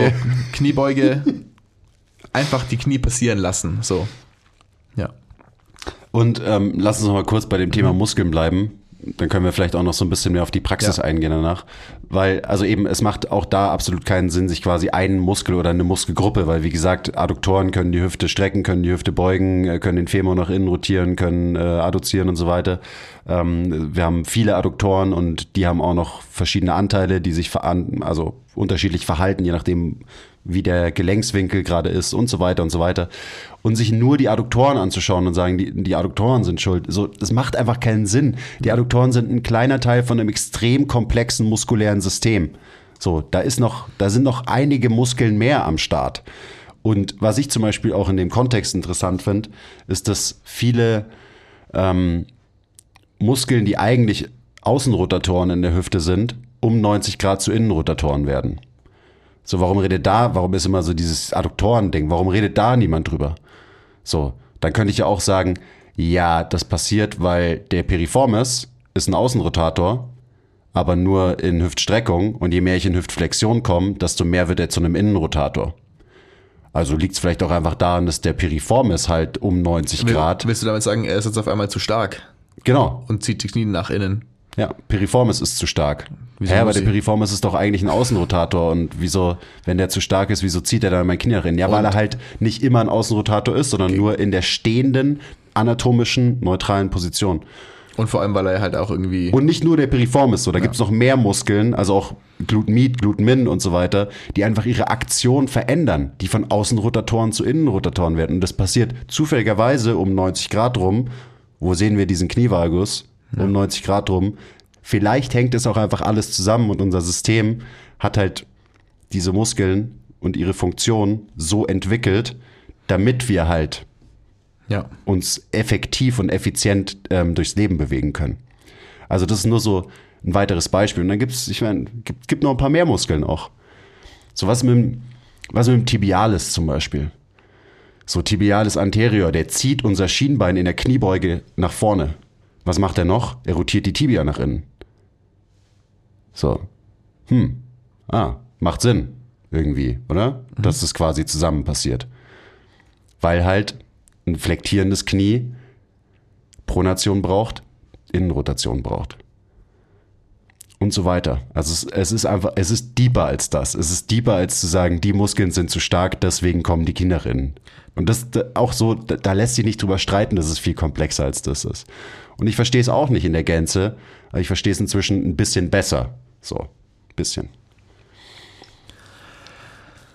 Diese ganze muskelorientierte Muskeln werden irgendwann Debatte. relativ egal. mit ähm, ich bin hier zu schwach und muss das kräftigen oder ich möchte hier mehr von dem Muskel und mache deswegen diese Übungen, gerade Adduktoren, auch da, weil ich da jetzt ähm, kürzlich erst ein, Beispiel hatte mit, ähm, was ist eigentlich mit meinen Adduktoren so, ähm, sind, habe ich da nicht eine Disbalance, sind die nicht zu schwach und muss ich nicht an die Adduktorenmaschine oder die Adduktoren isoliert trainieren, so. Für mich, also, das ist, wenn man seine Adduktoren trainieren will, wie ihr jetzt gerade ähm, gelernt habt, so, macht Kniebeugen, macht Ausfallschritte und wenn ihr dann immer noch ähm, eine Disbalance in euren Adduktoren habt, dann macht mehr Kniebeugen und dann macht mehr Ausfallschritte und dann können wir auch über irgendwann vielleicht auch über sowas wie irgendwelche Lateral Squats und so weiter reden, aber bevor man sich dann in eine Adduktorenmaschine setzt und die mag auch irgendwann ihre Berechtigung haben, so zum Beispiel, weiß ich nicht, wenn man Bodybuilder ist und wirklich ein Wenn man die Thigh Gap schließen will. optisch, genau, ja. Ab- Abgesehen davon, dass Leute, die, also so in meinem Beispiel hatte ich jemanden, der, ähm, ich, äh, ich will gar nicht anfangen, Äh, ist egal, ähm, macht einfach viele Kniebeugen und viele Ausfallschritte und macht die gut, macht die auch in der Frontalebene im Sinne von Körperschwichtsverlagerung auf ein Bein bei einem Split Squat mit einem also den Hip Shift passieren lassen, auch nicht da den Split Squat zu breit machen und Knie nach außen drücken oder sowas. Und ihr werdet eure Adduktoren trainieren, Adduktoren trainieren, Front Foot Elevated Split Squats, Rear Foot Elevated Split Squats, so das, wie du gerade gesagt hast, so das ist einfach nicht so binär, dass bei einer Bewegung ein Muskel, wie gesagt, so Kniebeuge ist nicht nur Quads oder Oder Glutes. oder nur Glutes, so, sondern es ist beides und es ist auch Adduktoren und Und es ist auch Hamstrings zum Beispiel. Das ist ja auch mal so, ja, Kniebeugen sind keine Hamstring. Ja, nicht um sie zum Hypertrophieren zu bringen, aber können wir, also können wir auch da, können wir Aber bitte Sache- weiterdenken aber auch das als ist doch- ist nur nicht- Hypertrophie. Auch wenn, weißt du, so, ja, natürlich ist es vielleicht nicht optimal und natürlich wären Beinstrecker oder äh, wie heißt das andere, Beinbeuger vielleicht optimaler, um gezielt einen Hypertrophie-Reiz für die Hemis zu machen oder ein RDL, ein Stiff-Leg RDL dann, wenn du ganz genau sein willst. So, aber ähm, viele Leute, die sich mit dem Thema auseinandersetzen und sagen so, hey, sie wollen einfach ein bisschen Muskel aufbauen oder sie wollen generell mal anfangen, Muskel aufzubauen. Viele Leute fangen ja an zu trainieren, die sich mit sehr viel Content auf Instagram, YouTube oder so weiter auseinandersetzen. So, Alter, mach trainier dreimal die Woche, mach Kniebeugen, mach Ausfallschritte, mach RDLs, aber hör dir auf, erstmal um den Rest Gedanken zu machen, sondern mach das mal anstrengend und schwer oder also verhältnismäßig schwer, so in Relation für dich und progressiv vor allem und konsistent und dann wirst du auch Hypertrophie in deinen Hemis erfahren. Dann wirst du auch Hypertrophie in deinen Adduktoren erfahren. So. Da muss man sich eigentlich Und keine Gedanken das, drüber das ist machen. genauso der Punkt. So. Man muss sich über halt. viele Dinge erstmal auch weniger Gedanken machen und einfach machen, gut machen, besser machen. Hier Krafttraining der Zukunftsmäßig. So. Weil wenn man sich dann so bewegt, wie unser Körper sich bewegen sollte, dann werden viel mehr Muskeln zusammenarbeiten, als das vielleicht in einem relativ binären, ich nenne es einfach mal binär oder restriktiven Denken ist, wie das die letzten Jahre so war, wenn man sich erstmal zu viel Gedanken ähm, über Dinge macht, die eh passieren und passieren sollen und notwendig sind und die versucht dann aufzuhalten und dann so Sachen macht wie die ganze Monster Walk Hype zum Beispiel, weil ja die Knie nach außen mussten oder weil der die Glutes ähm, gekräftigt werden ist immer noch ein Ding sollten. übrigens. So, und dann haben sie den Piriformis damit gekräftigt, scheiße, obwohl der, und der hat sie die Knie jetzt noch mehr nach innen. Das, das ist der Teufelskreis. Fuck. So, ja. Ich weiß nicht, Ja, ich, ich, grad ich finde auch so, weißt du, wenn ich, wenn ich zum Beispiel sage so, ich trainiere meine Adduktoren oder irgendeine Struktur, dann, dann sage ich, ich trainiere diese Struktur. Und Leute setzen es aber gleich mit Hypertrophieren. So, und das ist mir, also in meinem Training und auch eigentlich für meine Leute, ist es, das ist ein, das ist ein Nebeneffekt. Ich trainiere den Körper und eben auch Strukturen, vielleicht die Struktur mehr mit der Bewegung, die Struktur mehr mit der Bewegung.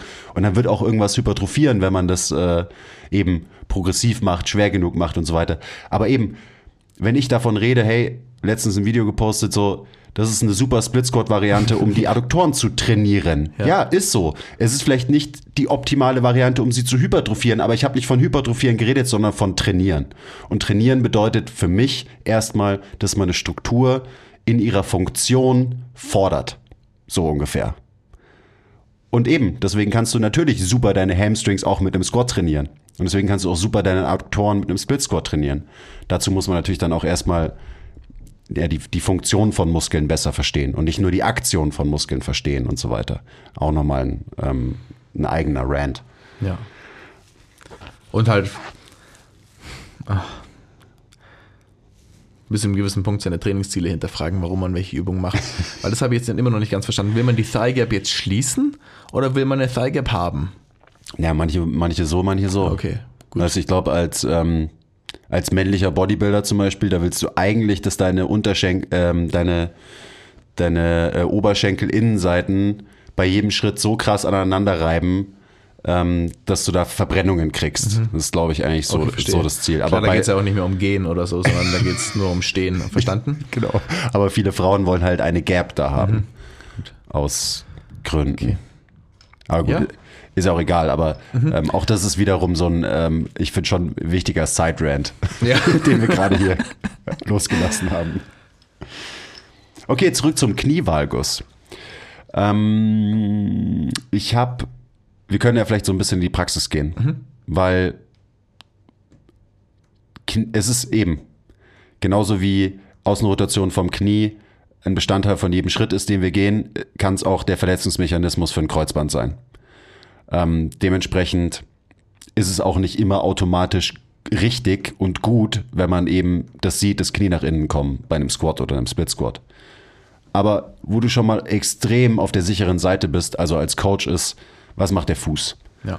Hat der Fuß vollen Kontakt durch diese Bewegung?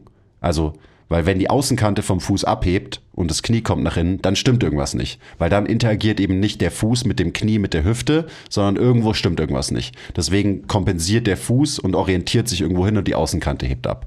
Das heißt, das wäre für mich ein absolutes No-Go, wo ich dann durch Constraints, Cues einschreite, ähm, und dafür sorgt, dass der Fuß erstmal unten bleibt. Weil der Fuß auch nur authentisch pronieren kann. Und denkt dran, pronieren gehört zusammen mit Innenrotation durch Tibia und Femur und Hüfte und so weiter, ähm, wenn er diesen Tripod hält. Also wenn du quasi diese drei Kontaktpunkte, erster und fünfter Mittelfußknochen und Ferse, wenn das unten bleibt. Und das ist ja im Krafttraining, da bleibt sie ja eigentlich immer unten. Das ist ja auch so eine Sache. So weißt du, wir, wir bewegen uns hoch und runter Ja. und unser Fuß verlässt nie den Boden. So. Das heißt, das kann man eigentlich total einfach kontrollieren, ähm, dass dein Fuß sinnvoll Kontakt hält. Also das wäre so praktisch was. Ja. Super wichtig. Und auch dann wiederum, hey, so worum geht's wirklich? Es geht darum, dass wir irgendwie mit externer Last umgehen. So, das ist, also das ist ja Training, das wollen wir trainieren. Wir wollen uns da irgendwie stressen mit externer Last und wollen aber auch gut mit ihr umgehen und die über unser System verteilen. So. Und nicht nur an einem Ort super viel Last haben und am anderen dafür super wenig. So, und wenn eben die Außenkante vom Fuß den Boden verlässt, dann geht schon mal der Teil Fuß nicht so gut mit der Last um, beziehungsweise spielt nicht seine Rolle im Sinne von Unterstützung des ganzen Systems, wie er das sollte. Und dann ist das halt, dann ist mir relativ wurscht, was die Knie machen. Dann ist für mich das schon mal ein Punkt, okay, hey, da, da will ich was ändern, weil Ja. der Fuß soll auch seinen Part übernehmen. Und, Und wir haben ja vorhin auch schon gesagt, das Knie kann ja nur das machen, was der Fuß und die Hüfte ihm erlaubt. ja, voll. Weil alles irgendwie miteinander zusammenhängt, Surprise. Und da auch wieder, ähm, jetzt kann man natürlich sagen, so, ja, wenn die Außenkante nicht abheben soll, dann schraube ich einfach meine Füße fest in den Boden, weil dann baller ich ja meine Außenkante krass in den Boden rein. Warum sind wir eigentlich keine Fans von dem Q Füße in den Boden schrauben? weil halt die Wahrheit auch in der Mitte liegt. Und wenn du deinen Fuß in den Boden schraubst, rein verschraubst, wirst du sehr, sehr häufig sehen, dass du Kontakt mit dem ersten Mittelfußknochen zum Boden verlierst. Schon hast du keinen Tripod mehr, schon wird der Fuß nicht mehr die relativen Bewegungen machen, die er machen sollte, aka Pronation und Supination, sondern wird irgendwie kompensatorisch arbeiten. Und wenn der Fuß schon kompensatorisch arbeitet, dann kannst du davon ausgehen, dass die Kette hoch auch alles nicht mehr normal abläuft. Ja. Von daher ist also wirklich das Einfachste, ist halt einfach die Knie nach vorne zu schieben, nicht nach außen, nicht nach innen, sondern nach vorne und dann Dinge passieren lassen, die passieren, solange du auf dem Fuß den Tripod hältst. Und dann wirst du bei, also ich habe zum Beispiel eine Kundin, die ist halt, die ist fast so groß wie ich und hat noch längere Beine als ich. Bei der ist natürlich der von außen sichtbare Knievalgus viel stärker, einfach weil die Hebel so lang sind. Und weil halt, weißt du, Ja. das, das Knie im Raum mehr ähm, Distanz zurücklegt, als wenn du jetzt jemanden hast, der sehr, sehr kurze äh, Gliedmaßen hat Voll. und eine Kniebeuge macht. Also es ist auch wieder so, ähm, wir sehen das und dann sieht es bei ihr ausgeprägter aus, aber es liegt nur daran, dass sie halt so lange Haxen hat, Ja. dass das vielleicht bei ihr extremer aussieht. Und solange eben auch, was überhaupt mit Schmerz, so, was ist mit Gefühl, solange sich das gut anfühlt für sie und die Stories, die hört man ja inzwischen von vielen Leuten so, hey, früher habe ich einfach gebeugt und es hat sich irgendwie immer geil angefühlt und ich war stark und dann habe ich auf einmal angefangen ähm, und wurde korrigiert und Leute haben gesagt, hey, du musst deinen Squat fixen, dann habe ich angefangen, meine Knie nach außen zu schieben, da haben mir meine Knie angefangen weh, weh zu tun und so. Ja, es ist kein Wunder. Das ist so wichtig. Das ist kein fucking Wunder. Deswegen ist auch bei Knieschmerz eine der ersten Sachen, die man halt vielleicht mal angehen kann. Auch so, wenn alles irgendwie wehtut, aber man kann einfach mal versuchen, seine Tibia gegen seinen Femur zu rotieren. Also einfach sich hinsetzen und versuchen, hey, wie viel Bewegung ist da und passiert da Bewegung oder nicht? Weil wenn, wenn da Bewegung fehlt, dann ist das halt schon mal die erste Baustelle, die dann nicht funktioniert, weil Bewegung, die muss passieren. Die ist eben halt eben wichtig, damit wir mit Stress umgehen können. Dazu muss diese Bewegung passieren. Und so kann sich ein Ähm, System ja auch wieder selber heilen, ja. wenn man Bewegungen in dem System wieder ermöglicht, die davor aus Gründen nichts verloren gegangen Ja. sind. Also so kann das System sich selber heilen, weil nur so funktioniert es. Und auch nur deswegen ist es vielleicht für viele Leute so wichtig, ähm, ihnen zu sagen, schieb die Knie nach vorne, weil ihnen halt jahrelang eingetrichtert wurde, hey, die schiebt die Knie nicht nach vorne Sondern und nach schieb außen. sie nach außen. So und weil sonst äh, die Knie einfach nur passieren lassen. Also ich, ich cue die Knie nur noch in den seltensten Fällen. So, das habe ich früher viel Ja. mehr gemacht, sondern einfach, ähm, hey, lass deinen Fuß. Aber so generell einfach, Leute denken ja auch, ähm, Krafttraining hat so viel mit, ähm, ich muss jetzt alles anspannen, um, um die Last zu bewältigen und so. Und ich muss alles aktiv richtig machen, G- Genau, gesteuert von meinem Brain. So, Ja. dein Körper organisiert sich höchstwahrscheinlich gut selbst Mhm. und vor allem hat es immer einen Grund, dass er sich so selbst organisiert, wie er es tut. Also es hat einen Grund, dass jemand einen Knievalgus hat in der Kniebeuge und dein Körper ist oder der Körper das, ich weiß immer so bescheuert, aber das System von dem Menschen, den du gegenüber hast als Coach, weiß es im Zweifelsfall deutlich besser als du mit deinen weirden Glaubenssätzen, weil du mal bestimmte Regeln gelernt hast, dass die Knie nicht nach innen kommen dürfen und so weiter. Das ist echt, echt wichtig. Und gerade so dieser, eben, was coach ich, coach ich, cue ich die Knie? Manchmal sage ich so, mach die Knie weich oder Ja. bei einer Kniebeuge so, hey, das erste, was du machst, ist die Knie nach vorne schieben. So, und wenn du das sagst, dann denken die Leute auch nicht drüber nach, oh, ich muss sie ganz gerade nach vorne schieben und sie dürfen Ja. nicht nach innen oder außen kommen, sondern sie schieben sie halt nach vorne und dann rotieren die Dinger halt und dann passiert auf einmal alles so, wie es passieren soll. Also es ist, es ist eigentlich gar nicht so deep. Ja. Und wir, ähm, wir nehmen den Leuten ja auch teilweise, es kommt ja auch noch dazu, dass man, so alle reden immer von Mobility und ich komme nicht tief in meine Kniebeuge rein. Hey, wenn du einfach dich tief in eine Kniebeuge setzt, die Knie nach vorne kommen lässt und dich runtersetzt, wirst du immer eine geschmeidigere Kniebeuge haben und auch mehr Range of Motion haben, als wenn du krampfhaft die ganze Zeit die Knie nach außen drückst. Also es beschränkt halt deine Bewegungsoptionen, weil du halt von vornherein am Ende von einem Bewegungsspektrum startest, nämlich in Abduktion und Außenrotation. Voll. Und wollen, wollen wir die Bewegungsoptionen von Menschen einschränken durch unser Coaching und Curing und unser Training? Nein. Eigentlich nicht, aber wir machen es die ganze Zeit. Also talking about Retraktion der Schulterblätter, ist alles, ist alles der gleiche Blödsinn, der auf den gleichen falschen Glaubenssätzen beruht. Ja, und das, das hat, hat halt in den letzten Jahren für so viel Unsicherheit bei Leuten, die trainieren, gesorgt, die wir jetzt wieder quasi geben müssen. Also diese Sicherheit, nicht diese Unsicherheit. Und dann werden Dinge, also das ist ja auch schon quasi eine Einschränkung der Bewegungsoptionen, wenn Leute denken, gewisse Dinge nicht mehr tun zu dürfen. erstmal- das sind erstmal die Knie nach mentalen Bewegungsoptionen I don't know. eingeschränkt. So, ja. Schulterblätter dürfen, dürfen, müssen hinten bleiben und so. Das ist, das ist ja alles, das sind ja alles auch eingeschränkte Optionen, die die Menschen haben, wo wir durch Vertrauen und Sicherheit, dass sie dann wieder in sich selbst und in Bewegungen kriegen, indem wir ihnen nicht sagen, oh nee, da musst du jetzt aber aufpassen, mäßig, ähm, an den Punkt kommen, dass Bewegung wieder einfach passieren kann und es dann einfach automatisch besser ist, so ohne dass wir viel coachen und cueen müssen. Und das ist ja so das Goal, also das ist wichtig. Dann können wir richtig geil mit den Leuten trainieren auch, so, weil es geht ja nicht darum, irgendwie die perfekte Übung zu machen, die perfekte Technik zu machen, sondern wir, Boah, wir wollen ja mit, also das ist wieder eine ganz andere aber, Geschichte. aber wir Leute wollen kaufen ja, halt immer noch Bücher, die heißen Die perfekte Kniebeuge, Ja. wo halt ein, eine Technik von der Kniebeuge drin steht, die jeder irgendwie erreichen soll. Ja. Leute, Es geht nicht um die doch Kniebeuge. weiter sein. Ja. Es geht darum, was man mit dieser Kniebeuge bezweckt, bewirkt. Übungen sind ein Mittel zum Zweck, Training ist ein Mittel zum Zweck. So. Und die perfekte Kniebeuge sieht halt für jeden Menschen anders aus. Und wenn du dir, äh, wenn irgendwer erzählt, es gibt einen Standard und ähm, du musst diese Checkliste quasi abhaken und dann hast du die perfekte Kniebeuge. Sorry, das ist einfach, das ist Blödsinn. Das ist wirklich absoluter Blödsinn. Ähm, okay, zurück in die Praxis. Ähm, ich hatte gestern ein Beispiel, das fand ich ganz interessant. Besagte Kundin mit den ewig langen Beinen, an, wo man einfach auch sehr gut halt Dinge beobachten kann, weil sie so lange Hebel hat. Das ist Ja. natürlich auch für mich irgendwie cool, weil ich halt so ähm, von außen besser visuelles Feedback bekomme, was bestimmte Cues und Constraints und so weiter machen mit der Bewegung.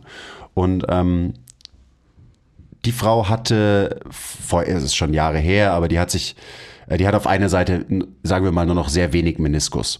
Und das ist so das, das schlechte Knie in Anführungszeichen. So, das merkt sie manchmal, es fühlt sich manchmal ein bisschen funky an. Die hat keine Schmerzen, aber es fühlt sich manchmal so ein bisschen unsicher an, einfach in Bewegen. Und das ist auch so das Feedback, was ich von ihr bekomme. Ähm, schränkt sie aber null ein. Gestern haben wir Split Squats gemacht. Ähm, die Susa war dabei, unsere aktuelle Praktikantin. Shoutout. Ähm, und da konnte man deutlich einen Seitenunterschied sehen. Sie hat äh, Front Elevated Split Squats gemacht, also so eine vorderer Fuß ist erhöht, ganz normale ähm, Split Squat Variante. Und ich fand es sehr interessant, weil das verletzte Knie, das schlechte Knie in Anführungszeichen, hat eine rigidere Beinachse gehalten durch den Split Squat. Das, wo wahrscheinlich die meisten Coaches sagen würden, das ist die gute Seite, weil die Beinachse ist stabil als die eigentlich gute Seite. Die gute Seite hat sich mehr bewegt, also hat mehr hin und her ähm, gewackelt, hat mehr rotiert in diesem Split Squat. Da war ich so, hm, das ist aber interessant, oder? Weil natürlich dann die Susa gesagt hat, so ja, die, ähm, weil ich habe sie dann raten lassen, welche Seite quasi das schlechte Knie ist, in Anführungszeichen, und sie hat es verständlicherweise halt falsch gesagt. weil quasi das stabilere Knie das verletzte war. Und weil es stabiler war, hat sie das als besser wahrgenommen. Ja. Aber, und das, jetzt kommt meine Theorie, das, gesund, das gesunde Knie, das gute Knie, hat mehr Bewegungsoptionen, kann sich mehr bewegen, deswegen rotiert es auch mehr in einem Split Squat und du siehst nach außen eine dynamischere Beinachse. Und das andere hat sich der Körper natürlich gemerkt und so weiter und friert wahrscheinlich eher Bewegungsoptionen ein in diesem Gelenk, einfach weil es nicht so sicher ist, weil da halt auch strukturelle Integrität fehlt, so eben Menisken fehlen. Das heißt, da macht das System eher dicht und erlaubt nicht mehr so viel Bewegung. Aber also ich weiß nicht, ich fand es einfach sehr, sehr interessant, weil die aller, allermeisten Leute sagen würden, das ist die gute Seite, das ist die schlechte Seite. Und das bringt wieder nur so auf den Punkt, was wir für komische Glaubenssätze mitbringen. Auch, dass wir nicht verstehen, dass eine stabile Beinachse keine rigide Beinachse ist. Eine stabile Beinachse, weil Stabilität hat was mit, äh, Kontrolle zu tun und auch immer was mit Dynamik. Also Kontrolle über Dynamik ist Stabilität und eben nicht keine Bewegung. Das ist nicht Stabilität. Rigidität ist nicht Stabilität.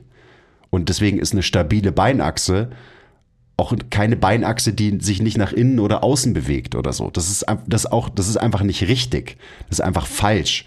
Stabilität wird nicht, also im Kontext bewegen, wird nicht so definiert. Und auch die, oder generell die Stabilität von einem System wird nicht so definiert. Ist nicht gleichzusetzen mit rigide. Auch das, so. Was ist, was ist mit dem Wissen, was ist jetzt eine stabile Beinachse? Ja. Die, vielleicht bewegt sie sich, die Beinachse, vielleicht auch nicht. Ja. Und das, Das- eine ist nicht automatisch stabiler oder instabiler als das andere. Das müssen wir auch akzeptieren. Auch das ist natürlich ein bisschen abgefuckt, ähm, weil es irgendwie abstrakter und komplizierter ist, als zu sagen, das bewegt sich, das ist instabil, das bewegt sich nicht, das ist stabil. So habe ich äh, jahrelang über das Konstrukt Stabilität im Training nachgedacht. Aber es ist falsch. Punkt. So. Und ich lasse bei vielen Themen, die wir heute diskutiert haben, mit mir diskutieren. Aber das ist, das, das ist halt auch wieder so, das sind halt Facts. Und es gibt halt hier und da ein paar Sachen, ähm, die sind halt einfach Fakten. Dynamische Stabilität ist so wichtig fürs Verständnis von Bewegung. Eben mehr dynamische Stabilität im gesunden Knie hatte sie und rigidere Stabilität im schlechten Knie. Ja. Und Was total Sinn macht, wenn man den Hintergrund versteht. unbedingt. So, oder mal Sinn gemacht hat. Ich weiß jetzt nicht genau, wie, das, wie der Stand jetzt ist, wie die Schmerzsituation jetzt ist, so, aber Schmerzen hat sie, wie gesagt, sie hat keine Schmerzen mehr. Genau, Aber man sieht halt trotzdem Noch noch, die, Na die ja. Also Nachwirkungen. ähm, noch, in Klammer auf, Klammer zu. So, die Frage ist, was. das wird wahrscheinlich auch immer so bleiben und das ist auch völlig okay. ja, vielleicht lernt der Körper das aber auch einfach wieder und es wird wieder mehr relative Bewegung auch in dem kaputten Knie passieren und es wird aber nicht so schlimm sein, weil Vielleicht aber auch Ähm, nicht, weil ihr halt gewisse Strukturen dafür halt einfach fehlen und der Körper genau, es ja. besser weiß und eben in dem Fall weiß es der Körper auch besser und organisiert sich ganz von alleine, die Selbst. muss da gar nicht drüber nachdenken, organisiert sich so, dass einfach Bewegung in diesem Gelenk quasi reduziert wird und im anderen ist sie halt freigegeben, weil da sind halt, da gibt's halt noch ein ja, da gibt es keinen Grund, sie einzuschränken. Genau, so, ja. weil einfach die Strukturen, um die Kraft zu verteilen, halt alle am Start sind. ja. Und hast du auch noch irgendwie eigentlich ein, Beispiel? So, weil ich hätte noch eins. Nee, red weiter. Ja. Okay. Ähm, noch eine andere Kundin. Sehr interessanter Fall, weil die hat die relative ähm, Orientierung, die ich auch habe. Also die hat einen Knievalgus, aber sie hat O-Beine. Also die ist genau dieser Case, so dass quasi die ganze Struktur ist irgendwo hin orientiert, aber relativ gesehen ist ihre Tibia ähm, außen rotiert im Verhältnis zum Femur. Einfach nur, wenn sie in Ruhe dasteht. Hat sehr, sehr hohe Fußgewölbe, so wie ich. Ähm, und die hat ab und zu Knieschmerzen. Und ich habe eine Übung gefunden, die, die macht, wenn wenn sie die einmal die Woche, die trainiert einmal die Woche bei mir, wenn sie die einmal die Woche macht, schwer unter Last, dann tut ihr ihr Knie nicht weh. So. Und diese Zauberübung, die ich gefunden habe, ähm, sind einbeinige RDLs, wo ich sehr, sehr viel Fokus auf Pronation und Innenrotation lege. Das heißt, das war meine Theorie, so hey, ähm, du bist ganz schön, du bist ganz schön gefangen in Supination und Außenrotation der Tibia. Hat Auswirkungen aufs Knie, logischerweise. Da bist du auch gefangen in Außenrotation vom Knie. Also müssen wir es irgendwie vielleicht hinkriegen, dass wir die, die andere Richtung mal wieder ins System reinbringen. Pronation, Innenrotation von der Tibia, ähm, Innenrotation vom Knie und so weiter. Und das wird wahrscheinlich nicht so verkehrt sein. So, das war meine Theorie. Und dann mache ich halt Single Leg ADLs, wo sie eine, äh, einen Bezugspunkt zum Pronieren hat, wo ich halt einfach, und eben, ich habe auch nicht das äh, Knie gecued, sondern nur den Fuß, dass sie halt quasi unter den, unter das Längsgewölbe legt sie einfach nur was rein. Das kann, kann man auch einfach mit einer Socke machen oder so, was sie dann immer versucht runterzudrücken, zusammenzudrücken zwischen ihrem Fußgewölbe und dem Boden. Während sie RDLs macht. RDLs sind eine ähm, in, sehr innenrotationsdominante Bewegung, weil es eben vertikale Kraft nach unten, nur hoch und runter und so. Mm, Und das sieht man. Also du kannst sehen mit diesem Setup, mit diesen Constraints, dass die Tibia auf einmal nach innen rotiert und der Fuß proniert. Nur durch dieses Setup und natürlich auch durch das schwere Gewicht, das sie bewegt. Weil das macht natürlich auch was. So. Es kreiert so ein bisschen eine Notwendigkeit dafür, das System halt, dass das System diese Bewegung macht. Die halt Innenrotation machen muss, weil es Genau. eine Kraft erzeugen muss. So, das Ja. ist schon auch wichtig. Auch ganz wichtig, dass halt Dinge auch unter Belastung mehr passieren können als ohne Belastung und das auch ein wichtiges Tool ist. Und ähm, ich würde jetzt gar nicht anfangen, das fast zu öffnen, aber hier von wegen Move Better und dann Move, move Well, Move Often. So, ähm, hättest du jetzt, weiß ich nicht, ich weiß nicht, was man muskelorientiert gemacht hätte und was man denen hätte müssen, um erstmal mehr Bewegung zu erzeugen. Das wäre eine fucking never-ending Story gewesen. Und jetzt musst du sie eine Übung machen, die ja auch noch andere Benefits für sie hat. Sie hat Output, sie bewegt schweres Gewicht, sie trainiert ihre Muskeln und so weiter. Ja. Und hast es mit einem eh. Fingerschnipp quasi gelöst, in Anführungszeichen. So, besser geht's nicht. Ja, einfach dafür gesorgt, dass es halt wieder, dass alles seinen Job macht. So, um, Ja. dich, um dich zu zitieren. Ähm, und es funktioniert halt. So, das Ja. Und ich liebe das natürlich. Das war natürlich jetzt auch ein Flex so, weil ähm, ich habe eine Hypothese aufgestellt, ähm, habe aufgrund von dieser Hypothese eine Übung designt mit jeweiligen Constraints, habe es in die Anwendung gebracht, Trial and Error mäßig. Und es hat das Ergebnis geliefert, was ich mir erhofft habe. So, es hat geklappt. So funktioniert es leider nicht immer bei mir, aber manchmal funktioniert so. Ähm, und das, das ist so, das ist doch so geil, wenn man diese Möglichkeit hat und auch wenn man dann so ein Erfolgserlebnis hat mit jemandem. Und eben bei ihr ist es so, die hat halt einen Twist im Knie. Die hat ein bisschen, ein bisschen zu viel Twist im Knie, dauerhaft. Und durch gewisse Constraints kannst du dieses zugetwistete Knie wieder enttwisten. Das ist das, was ich gemacht habe, um es jetzt mal so umgangssprachlich auszudrücken. Aber beziehungsweise ich habe es nicht gemacht, ich habe nur die Übung designt, ähm, damit das passieren kann. Da sind wir wieder beim Constraint, äh, Constraints-Led Approach und auch, dass sich da der Ansatz im Coachen von Bewegungen branchenweit massiv verändern muss. Shoutout Webinar, Shoutout Ende. Ja. Wie hast du das erkannt, dass sie, also Ausrotation Tibia, O-Beine. Man sieht's einfach. Okay. Also es ist genauso wie bei mir. So, Ich überlege gerade ganz schnell, wer das ist. Das ist eine relativ, äh, man das ist eine relativ extreme Position. Man sieht einfach eben so, wie, wie ist die Tibia orientiert im Raum. Ähm, dann immer so, das war für mich noch ein wichtiger Punkt. Ähm, die Kniescheibe ist quasi eher Teil vom Femur. Das heißt, du kannst dir relativ sicher sein, dass da, wo die Kniescheibe hin zeigt, quasi der Femur sich hin orientiert. Und dann kannst du eben das als Anhaltspunkt nehmen, visuell, und kannst dann schauen, okay, wo dreht sich denn die Tibia hin? Plus, dann gleichst du das noch ab mit der Form vom Fuß. Ist der Ja. Fuß eher eben ähm, in der supinierten Position oder in der pronierten Position? Ja, auch das ist oft nicht so ein Hexenwerk. Also klar, Assessment und so ist super kompliziert, komplex, nicht kompliziert, komplex, aber oft, oft ist es auch hinschauen, was sieht man, sich also dann auf den eigenen Blick quasi vertrauen. Klar wächst es natürlich mit Erfahrung und dann Und nur durch Erfahrung. Trial und dann einfach mal schauen, was passiert. So ist ja nicht so, dass Und halt und wirklich schauen, was passiert. Und, und damit meine ich nicht nur schauen, was passiert, so ähm, nächste Woche fragen, hattest du Schmerzen, sondern schauen, was passiert in der Bewegung. Ja. Und das ist eben mit dem Setup, konntest du halt wirklich sehen, wie dieser Knochen nach innen rotiert. Also Ja. das war so, ich habe es halt gesehen. Mhm. So. Aber dazu muss man natürlich auch einfach wissen, wo man halt hinschauen muss, Klar. logischerweise. Und man braucht einfach, was ich gerade schon gesagt habe, du brauchst halt Erfahrung. Das ist so, das das kannst du, du siehst einfach solche Sachen. Ich, ich wusste nicht mal, dass man solche Sachen sehen kann, die ersten Jahre meiner Karriere Ja, als Coach. Und selbst jetzt, wo ich weiß, dass man sie vielleicht sehen kann, sehe ich sie immer noch nicht. Aber ich achte halt mehr drauf, damit ich besser werde darin, äh, Dinge zu, zu erkennen und halt Bewegung quasi besser zu lesen bei Menschen. Aber das ist halt eine, und das ist ja auch das, was einen guten Coach ausmacht.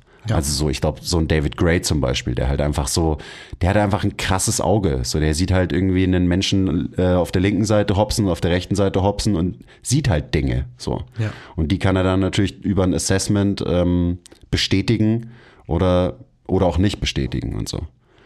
Also ich glaube, das ist viel von dem, was halt wirklich einen, einen guten Coach am Ende ausmacht. Und da kommt man aber auch nur hin, wenn man Dinge halt einfach wirklich mal macht und ausprobiert. Über Zeit. Klar. So. You have to fuck around to find out. Ja. Das ist auf jeden Fall so. Ich finde es immer so schwierig, gerade bei diesem Thema Knievalgus, weil das ist dann so, man muss immer, entweder man sagt Knievalgus oder man muss Knievalgus sagen und immer ähm, imaginäre Anführungszeichen drum setzen, weil eben, das ist so, wir, wir schmeißen mit diesem Wort rum und de Leute denken, sie, also haben eine Vorstellung, was es bedeutet. Es ist halt irgendwie pathologisiert worden. So, und das ist es Ja. aber nicht. Es ist einfach nur eine Bewegung zwischen Tibia und Femur. Ja. die auch pathologisch sein kann. Ja. das, da sind wir wieder dabei. Das ist halt so. Hüft, Hüftstreckung Es kommt, kann auch alle sagen ja immer, es kommt sein. drauf an. So, ja, Ja. Es, kommt auch drauf an. Und es ist gerade so diese Zusammenhänge, die wirken vielleicht jetzt für Leute, die zuhören, viel zu kompliziert und komplex und so, aber auch da ist so, hey, wenn wir uns mal einen Gangzyklus anschauen, dann ist es eigentlich gar nicht so schwer alles. So, wir setzen mit der Ferse auf, unser Fuß proniert, unsere Tibia rotiert nach innen, unser Femur rotiert nach innen. So generieren wir Kraft. Wann ist die Kraft am höchsten? Eine vertikale Kraft in den Boden, da wo wir in quasi im höchsten, ähm, ich versuche es auf Deutsch zu sagen, aber in Peak-Innenrotation sind. am meisten in Innenrotation sind, so da wirkt diese vertikale Kraft in den Boden.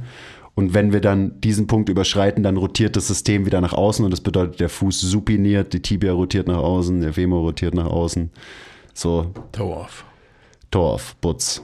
Äh, eigentlich, eigentlich gar nicht so deep. Wo es dann deep wird, ist, wie kannst du quasi dieses Wissen, dass wir so gehen, übertragen auf ähm, Dinge, die wir im Krafttraining machen. Weil logischerweise eine Kniebeuge ist halt nicht gehen. So, Ja. Das sind halt verschiedene Dinge. Die sind verwandt auf jeden Fall, weil es auch beides in einer geschlossenen Kette passiert zum Beispiel. So, also da kann man schon sehr, sehr sinnvolle Parallelen ziehen, aber du kannst sie halt niemals gleichsetzen. Ist ja auch klar, weil du in der Kniebeuge viel tiefere Ranges of Motions durchläufst als beim Gehen. Muss man ja auch nicht. Also wir versuchen ja auch nicht nur zu gehen im Krafttraining. So. Also wir wollen das ja Gehe auch nicht verdammt wenig im kopieren. Krafttraining. also von Übung zu Übung gehe ich. Maximal. Jetzt. Manchmal auch krabbeln. Manchmal auch rollen. Ja, schön. Ja, vorhin noch drüber geredet, über was für Themen wir noch so reden heute. Ja, ich, ich sehe die Zeit nicht.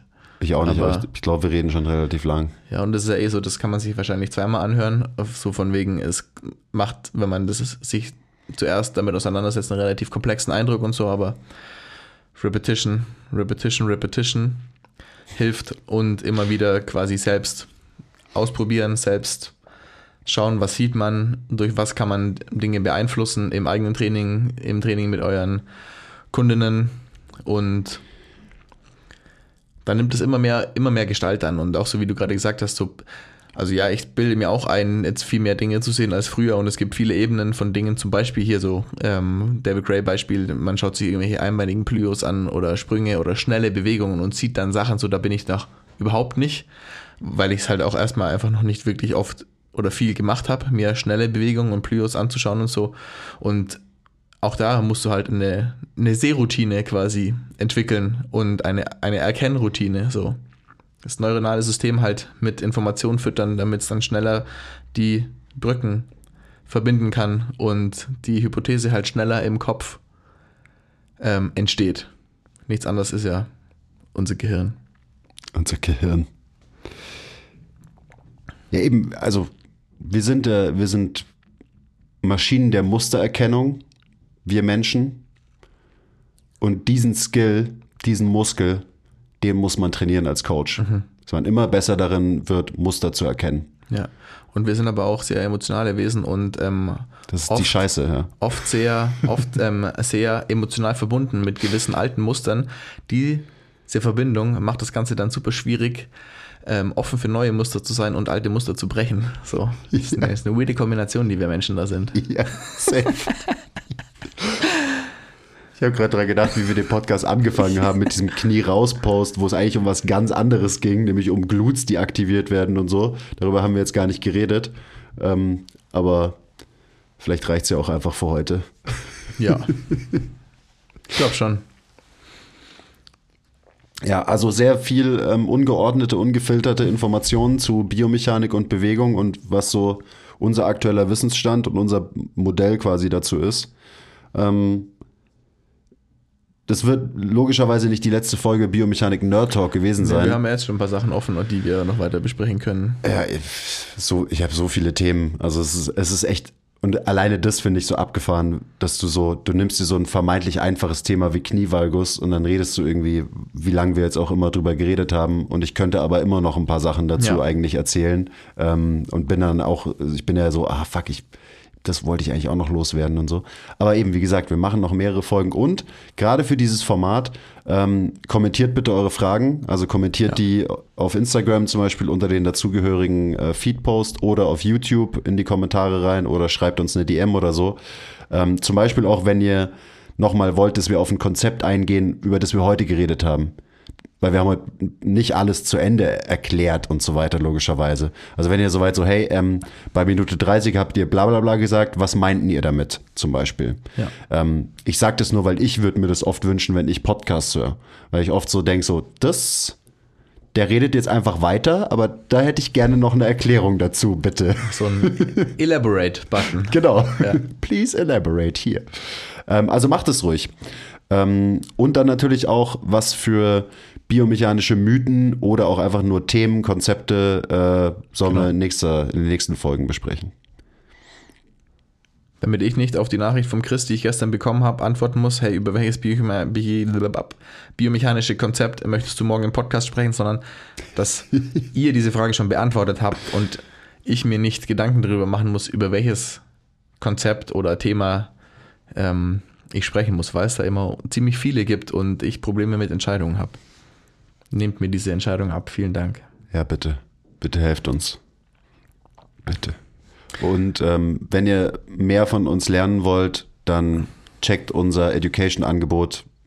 Es gibt so viel informativen Content von uns ähm, in unterschiedlichsten Formaten. Wir haben bald unser erstes Seminar, Link in Bio. Ähm, wir haben dieses Jahr noch unser letztes Gruppenmentorship. Link in Bio oder auf der Homepage. So, ihr findet, also wenn ihr daran interessiert seid, wirklich von uns zu lernen, dann findet ihr das auch. Ich finde es auch immer so ein bisschen albern, so, hey, hier ist der Link. So, Leute, ihr wisst ja, wie das Internet funktioniert und ihr findet das dann schon. Ähm, genau, also da können wir gerne dann in Zukunft mit euch in die Tiefe gehen zu solchen nerdigen Themen zum Beispiel. Vielen Dank für eure Aufmerksamkeit. Es hat Spaß gemacht. Bis zum nächsten Mal. Okay, bye. Schön, dass du da warst, Basti.